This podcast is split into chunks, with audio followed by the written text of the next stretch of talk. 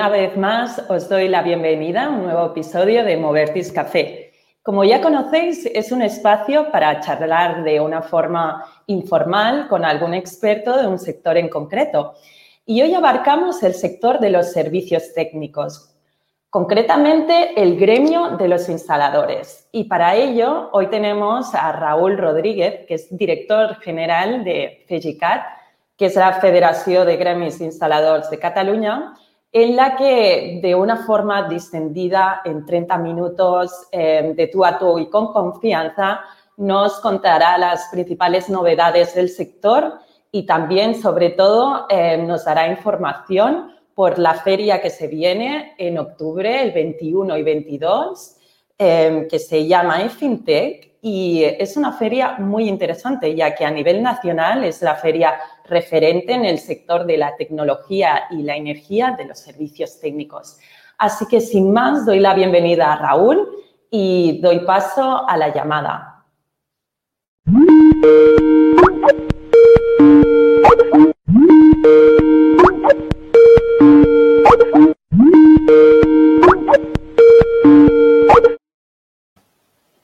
Hola Raúl, ¿qué tal?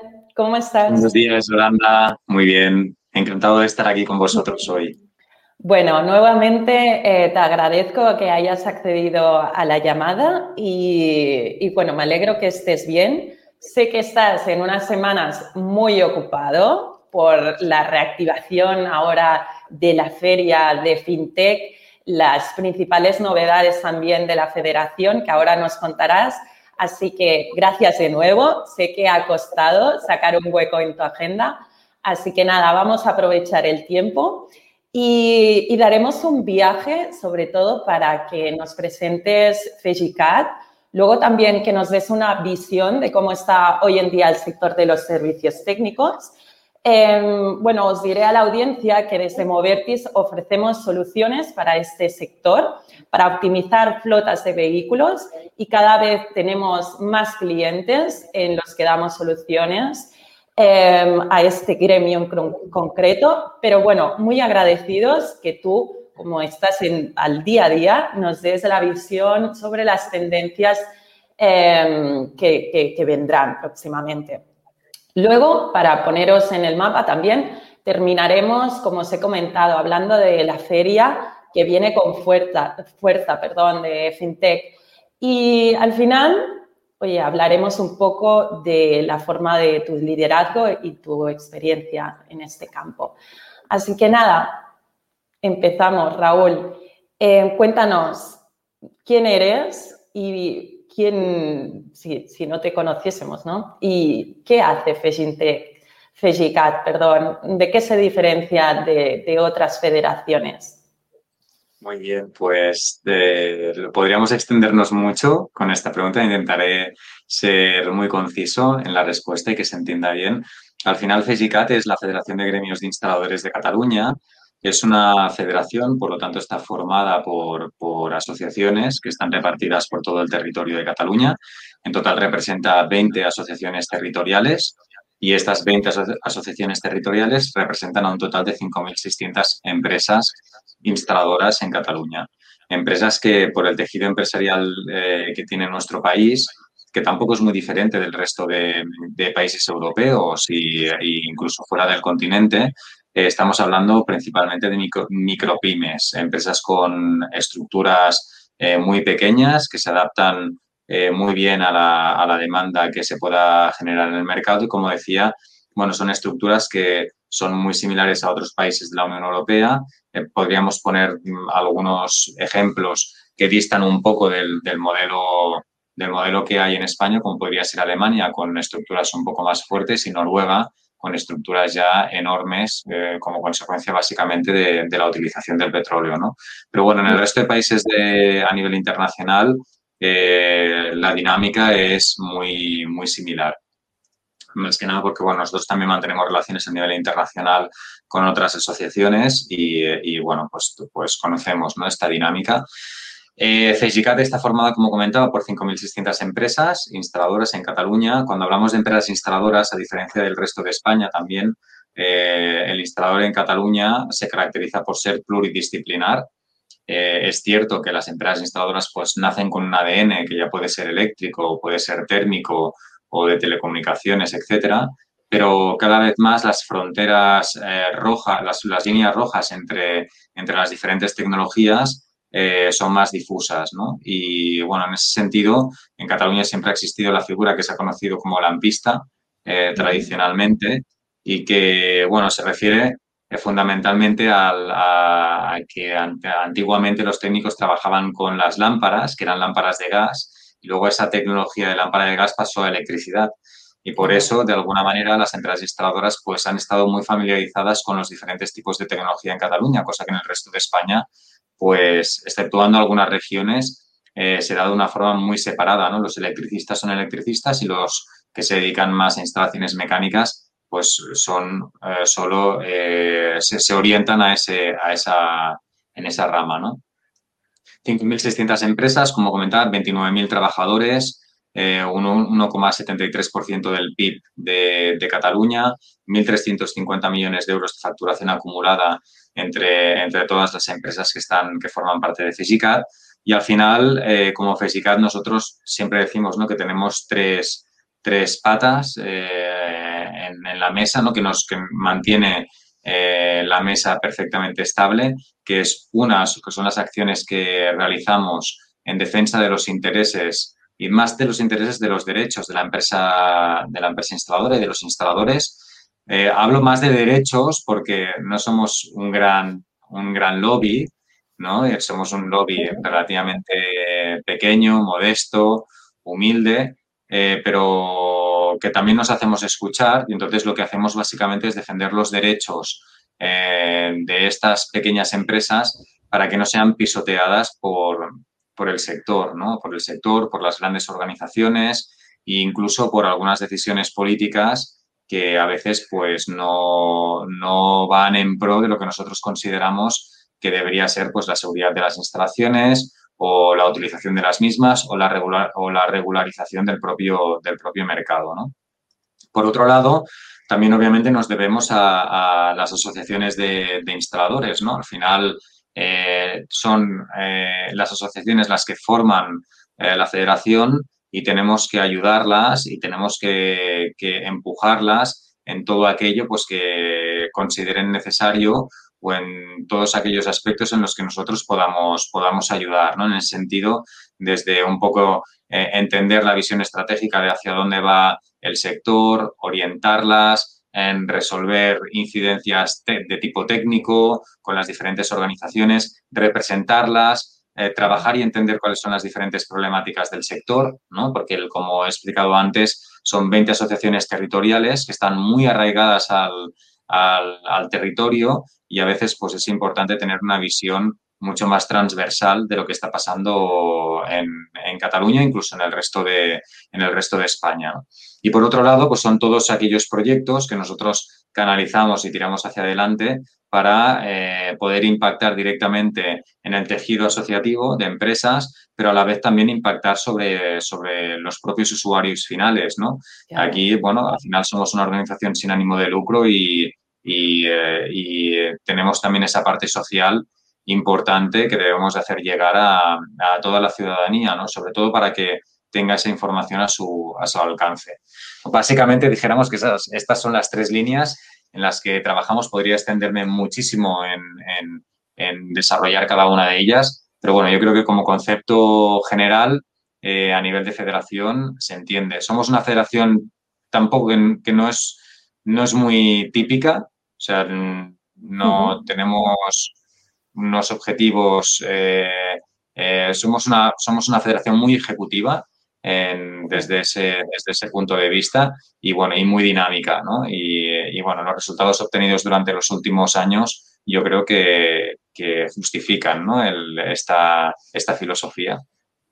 Totalmente. Y la verdad es que cuando os conocí, eh, muchos medios ya y nombran que FEGICAD no, no, es como el resto, ¿no? Y, al final os avalan estos resultados y como has transmitido, lo tenéis muy claro. Al final os quería preguntar cómo ayudáis la vida de vuestros afiliados y creo que tu repaso ha sido excelente.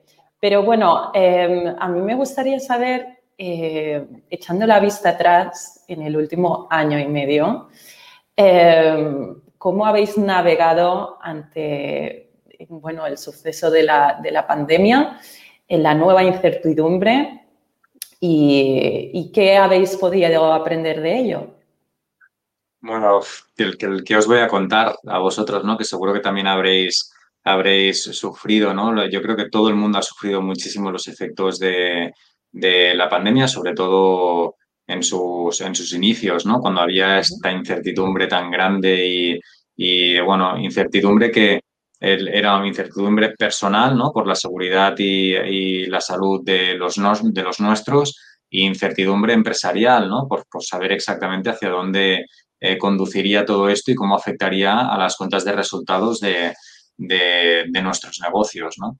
Eh, la verdad es que lo vivimos con bastante angustia, pero yo creo que el, mundo asociativo, empezando por las federaciones nacionales, ¿no? tanto CENIE como CONAIF, eh, las federaciones regionales, en este caso FISICAT es un caso bastante, bastante anómalo ¿no? dentro del, tejido, del tejido asociativo en, el resto de España, eh, como en las asociaciones más, más territoriales, el trabajo que se, ha, que se ha hecho ha sido espectacular. No ha habido descanso para, para dar apoyo a todas las empresas que en todo momento lo han necesitado. Hemos trabajado muy duro eh, con la Administración, ya no solo a nivel de nuestro, de nuestro Parlamento, el Parlamento de Cataluña, sino que también a nivel del Parlamento de España, del Congreso de los Diputados, eh, trabajando con todos los grupos políticos para influir y para hacer ver que determinadas decisiones que se estaban tomando iban en, la, en el sentido completamente incorrecto. Nosotros estamos clasificados como, como servicio esencial porque obviamente hay, eh, claro, el suministro eléctrico, ¿no? gas, el agua, pues eh, son esenciales, ¿no? Y había momentos en los que no se nos permitía salir a trabajar, ¿no? Y, se nos paraba, pues bueno, aquí hicimos una labor eh, muy intensa desde CESICAT contactando con el Cuerpo Policial, Policial de Mossos de Escuadra, con el Departamento de Interior, con los cuales tenemos una relación magnífica para, para, hacer ver y para hacer llegar esa información a todo el cuerpo policial de, de cuál era nuestra situación, ¿no?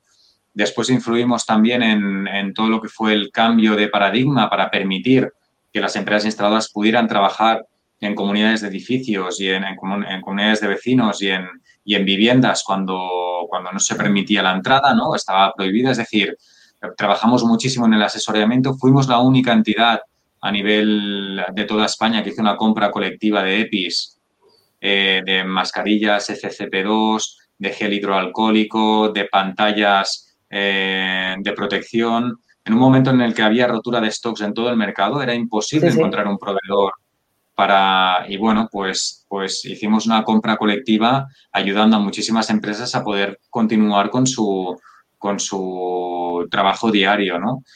Bueno, estamos muy orgullosos realmente del, trabajo que hicimos y, cómo conseguimos pues poner nuestro granito de arena para que, para que bueno, para que el camino a la recuperación fuera un poco más, más, más sencillo, más viable. Ahora mismo el sector, mm. bueno, no sé si quieres que me extienda más, pero... No, no, perdón, perdón.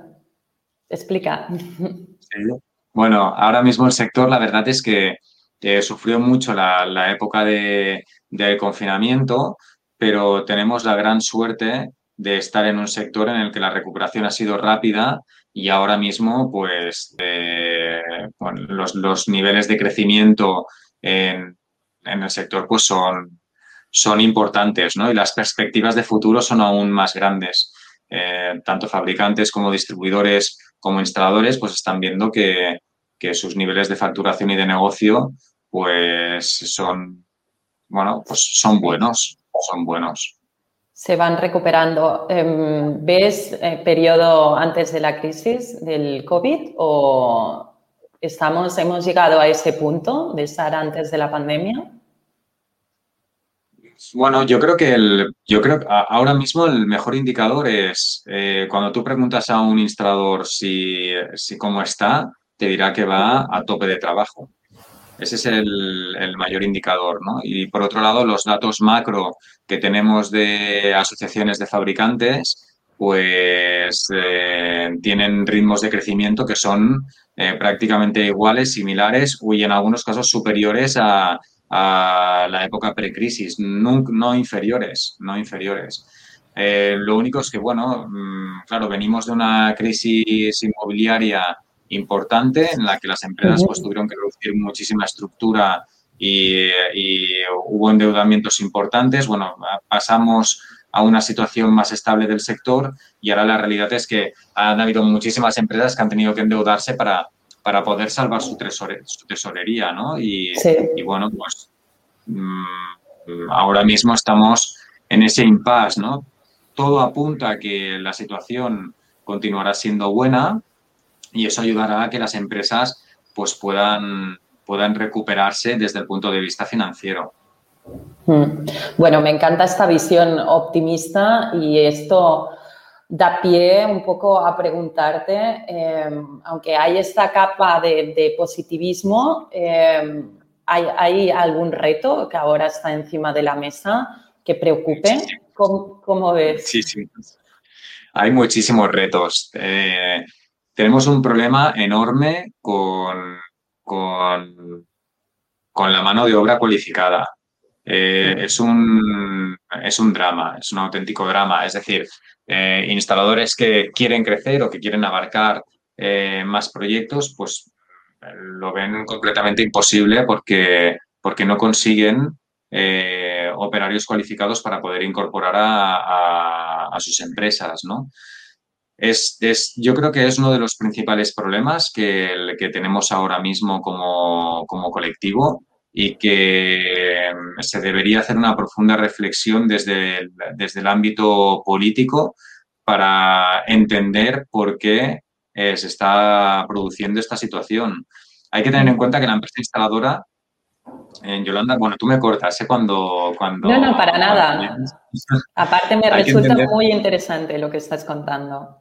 Bueno, pues hay que entender que, claro, eh, la empresa instaladora ahora mismo es punta de lanza en todo lo que comporta la transformación energética. Eh, transformación energética, mitigación del, cambio climático, objetivos que se están marcando desde Europa de una manera muy firme, eh, con sanciones incluso por temas de incumplimiento. Estos objetivos que se marcan desde Europa están recogidos también en, las diferentes iniciativas que se están tomando a nivel del Gobierno de España, que a su vez son recogidas por el Gobierno de Cataluña, que a su vez son recogidas por los gobiernos municipales, ¿no? Pero claro, eh, al final alguien va a tener que poner, por, poner un ejemplo, ¿eh? las placas solares fotovoltaicas en los tejados de nuestras casas. Alguien las va a tener que poner. Y esas manos son las manos del instalador y sean a través de grandes corporaciones o, de pequeñas empresas. Nosotros obviamente defendemos más eh, la economía circular, la economía de proximidad, ¿no? Y, eh, pero al final las grandes empresas no, tienen grandes estructuras, sino que lo que hacen es contar eh, con equipos de, empresas pequeñas para poder tirar hacia adelante este esta tipología de proyectos, ¿no? Si estas empresas ahora mismo están saturadas dando respuesta a una demanda que, que se ha producido enorme como consecuencia del efecto acordeón eh, que se ha dado en la época de, pandemia. ¿A qué me refiero con efecto acordeón? Durante la época de pandemia hubo un, parón total en, en, la actividad, en la actividad de mantenimiento, de reforma, de rehabilitación, de instalaciones nuevas. En el momento en el que se despertó el confinamiento, se produjo un efecto acordeón. Es decir, toda esa demanda que se concentró y que no dio salida empezó a alargarse y ha sido lo que, lo que provocó esa recuperación económica tan fuerte en nuestro sector. Hay que tener en cuenta que datos, eh, por ejemplo, datos completamente objetivos, ¿no? que daba el, observatorio del Bank Sabadell, eh, por ejemplo, em, a finales de la época, bueno, a finales del 2020, eh, pues daba datos muy, muy similares en, temas de consumo y de operaciones, de pequeñas operaciones con tarjetas de crédito, prácticamente iguales al mismo periodo en 2019, el, periodo precrisis, ¿no? Entonces, bueno, toda esta, toda esta situación lo que provoca es que, lo que aparte, la capacidad de ahorro de, de, muchos ciudadanos que no han gastado pues, en salir y han han hecho un uso intensivo de casa, ¿no? Y han dicho, bueno, pues oye, vamos a aprovechar para, hacer una reforma de casa, para, mejorar nuestro, nuestro espacio.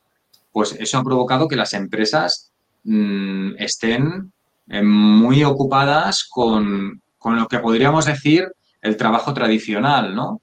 Y las nuevas oportunidades que vienen, que están relacionadas pues, con las energías renovables, con la aplicación de las mejores técnicas disponibles, con la eficiencia energética, eh, con cambios de tecnologías, pues son aspectos que, bueno, que, que, que van avanzando. Se están postergando, ¿no? Exacto, van avanzando, pero muy poco a poco. Hmm, pero ¿crees que hace falta talento? Totalmente, totalmente. El problema es cómo, cuál es el conocimiento y cuál es la información que tiene la sociedad sobre las oportunidades laborales que hay en el mercado. ¿Cuál es esa conexión? ¿Cómo el alumno, cómo, cómo las personas conocen esto? ¿no? Es decir, la empresa instaladora eh, ahora mismo es una empresa completamente tecnificada, no tiene absolutamente nada que ver con épocas eh, pre-crisis, eh, pre-burbuja inmobiliaria, absolutamente nada que ver. O estamos hablando de empresas que, que se han orientado más al, a la eficiencia energética, más a temas de mantenimiento, por tanto, requiere de unos conocimientos técnicos mucho más fuertes que no la obra nueva. Y, y, aparte, estamos en el top 3 de las profesiones que están generando más contratos indefinidos. en el top 3 son datos, otra vez, que, el, que se pueden consultar en el SEPE y en el, en el Servicio de Ocupación de Cataluña, que es el SOC. Top 3 de, contratos más eh, indefinidos y estamos también en el top 3 de, los salarios más altos. Es, decir, las empresas estados están bajo el convenio hidrometalúrgico del metal y, los salarios son, son fuertes. ¿no? Entonces, ¿qué es lo que pasa? ¿Qué, sucede para que la gente joven de hoy en día no entienda que esto es una, es, una oportunidad eh, de futuro? Es una oportunidad de futuro y una oportunidad de presente completamente, ¿no? Con, lo que implica ahora mismo el tener un 25, un 30% de población joven ahora mismo en situación de paro.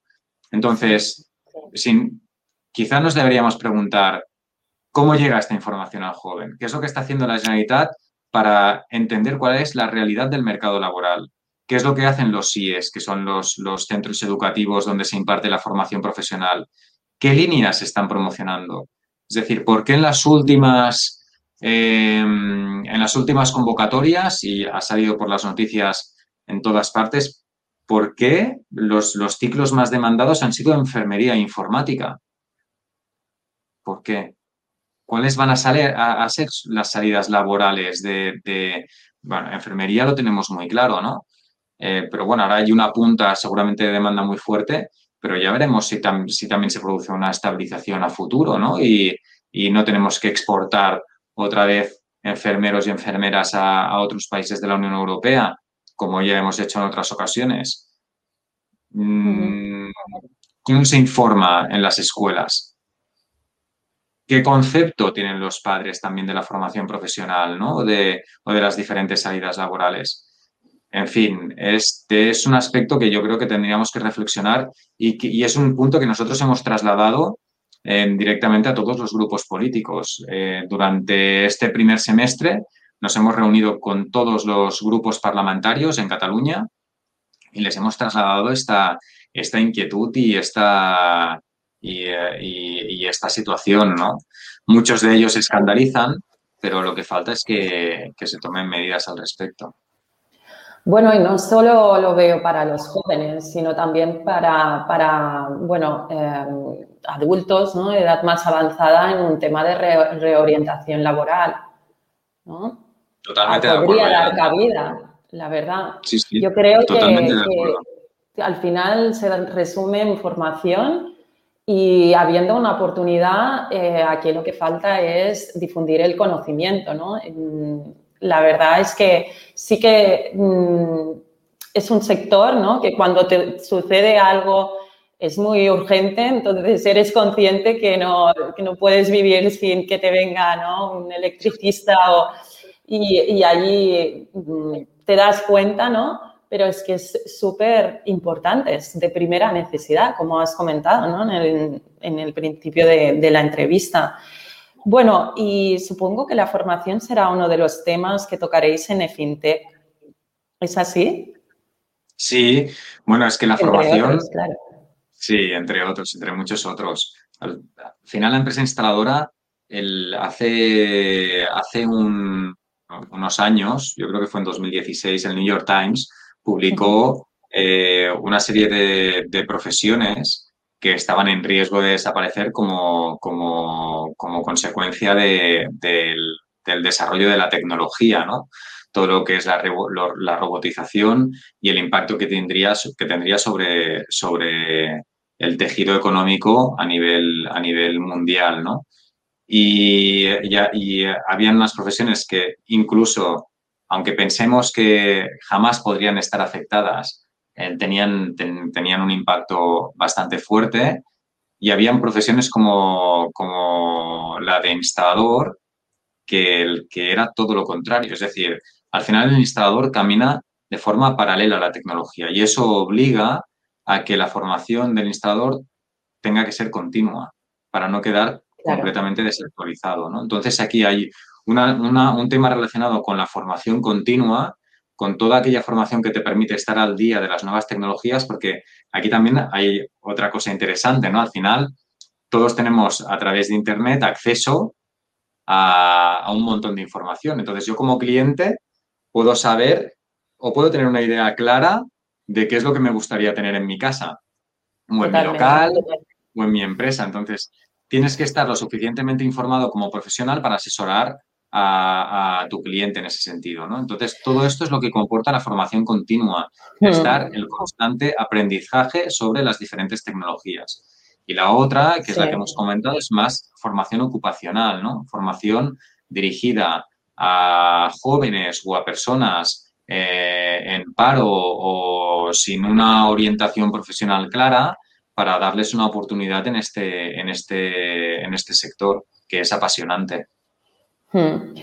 Em, te diré que este mensaje no solo afecta a vuestro vertical, sino en la mayoría de sectores hoy en día, ¿no? Y en la manera de cómo concebíamos la, formación, con un, que la encajábamos en un ciclo de vida determinado y ahora mismo la verdad es que el aprendizaje tiene que ser continuo y nos tenemos que ir reciclando, obviamente, porque surgen nuevas necesidades, ¿no? Y, los hábitos van cambiando.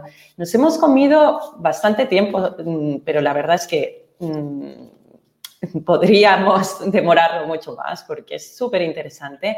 Así que te pediría de forma breve que nos cuentes, eh, FinTech, em, qué tenemos que saber, qué, qué asistencia prevéis y, bueno, en rasgos generales, ¿qué nos puedes contar? Bueno, la verdad es que para nosotros, ya, sé que, es muy, es una palabra muy, pero estamos encantados, es una pasada lo que está pasando con, con EFINTEC. No, la verdad es que ha sido, ha sido una apuesta arriesgada, porque nosotros lanzamos EFINTEC en, bueno, teníamos claro que le íbamos a hacer en octubre de 2021. Hubo un par de retrasos en su, en su día, pero ya iniciamos la comercialización prácticamente en el, en el mes de mayo. Y, eh, y, la verdad es que la respuesta del sector está siendo increíble. Ya tenemos el 90% del pabellón ocupado. Respecto a la edición de 2018, doblamos espacio expositor, expositivo.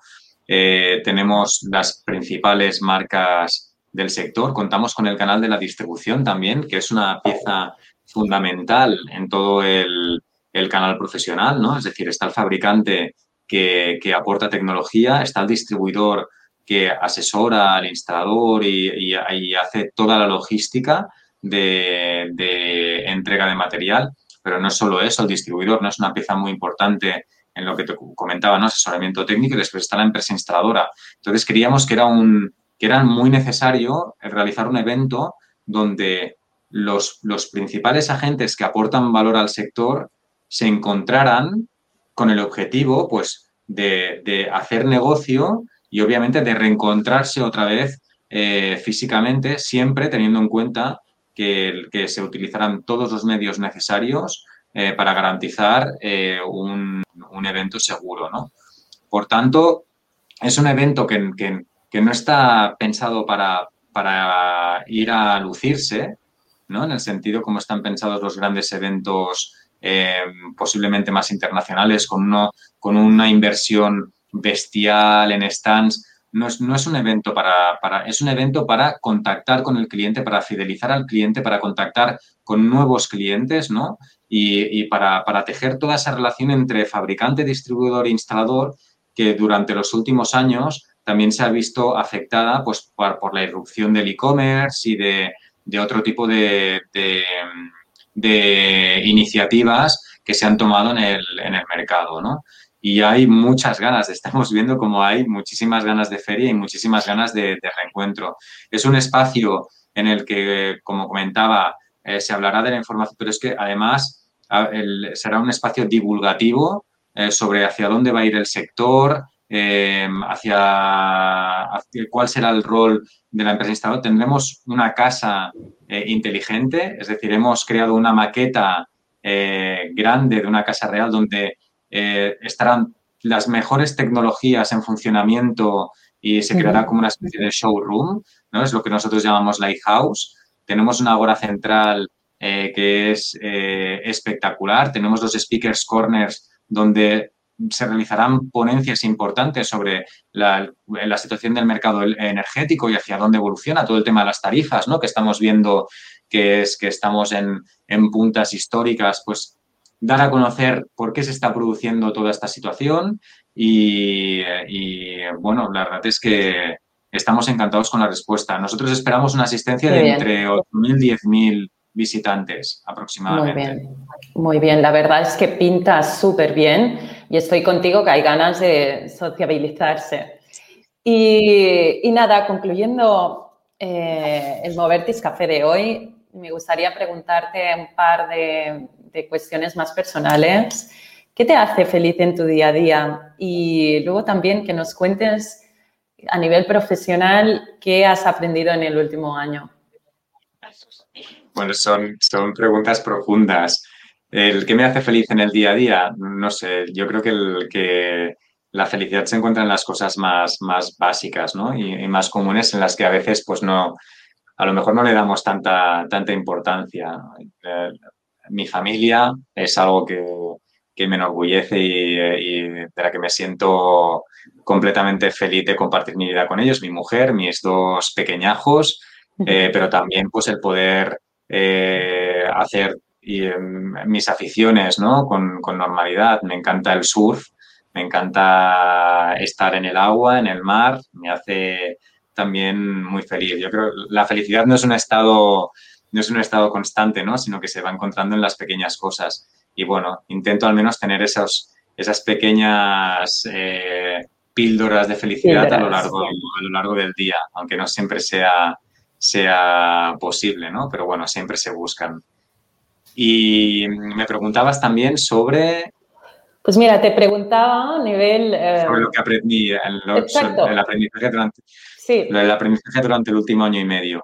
Bueno, el trabajo que yo realizo en FESICAT, la verdad es que me da la, gran oportunidad de estar en constante aprendizaje, ¿no? Y para mí, yo creo que es lo, más importante dentro de lo que sería el desarrollo profesional de, cualquiera, ¿no? El poder aprender de los demás, el poder aprender de, aquellas decisiones eh, correctas que se toman, pero también, y yo diría que es más importante, aprender eh, de aquellas decisiones incorrectas, ¿no? que, el, que en muchas ocasiones no, no, no, le damos tanta importancia o no valoramos tanto como el, aprendizaje que te producen como, como, el hecho de las decisiones correctas. ¿no? yo creo que, que eso es lo que no te podría concretar en qué es lo que he aprendido eh, durante el último año y medio, porque el aprendizaje aquí es constante. Cada día aprendes cosas nuevas. Muy bien, y se alinea con el mensaje pues, que, estábamos hablando durante la charla.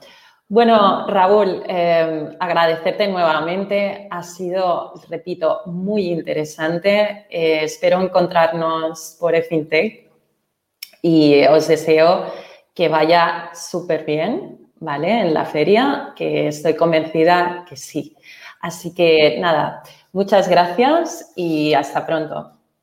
Muchísimas gracias a vosotros. Estáis súper super invitados a FinTech y a ver si podemos encontrarnos físicamente. Allí muchísimas gracias, Yolanda. El, el moverte, bueno, digamos, el café lo haremos ya en terreno físico, nada de virtual, que hay ganas. Hasta pronto. Gracias, Yolanda. Gracias, Raúl. Hasta pronto.